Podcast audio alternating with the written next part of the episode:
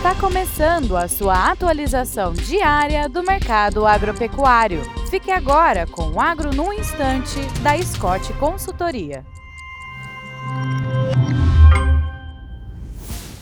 Olá, estamos aqui para mais um Agro no Instante. Meu nome é Alcides Torres, eu sou engenheiro agrônomo e analista de mercado da Scott Consultoria. O papo de hoje vai ser sobre o diferencial de base, né? O que é o diferencial de base e para que serve isso? Essa foi uma pergunta que nós recebemos de um dos nossos ouvintes. Bom, o diferencial de base, ele, ele é simples, ele é a cotação da arroba do boi gordo no estado de São Paulo e a diferença de preço na cotação da arroba na sua praça pecuária, tá? Então, por exemplo, se a cotação da arroba está em São Paulo 240 e na sua cidade, na sua região está 230, então o diferencial de base é de 10 reais, tá? É, e para que, que serve isso? É porque a B3, né, a Bolsa de Futuros, ela fica em São Paulo e para você fazer contratos de fazer operação de hedge, operação de seguro, entrar no mercado de opções ou coisa desse tipo, você precisa saber é, essa de compensar essa diferença de preço para você poder fazer os negócios, né? Porque o preço é diferente. Mas, uh, por exemplo, agora no dia 30 de outubro, praças como Praça de Pecuária de Dourados no Mato Grosso do Sul, uh, no Rio de Janeiro, no Paraná, o diferencial de base estava zero, tá? Então, dizer, os produtores nessa região, para operar na B3,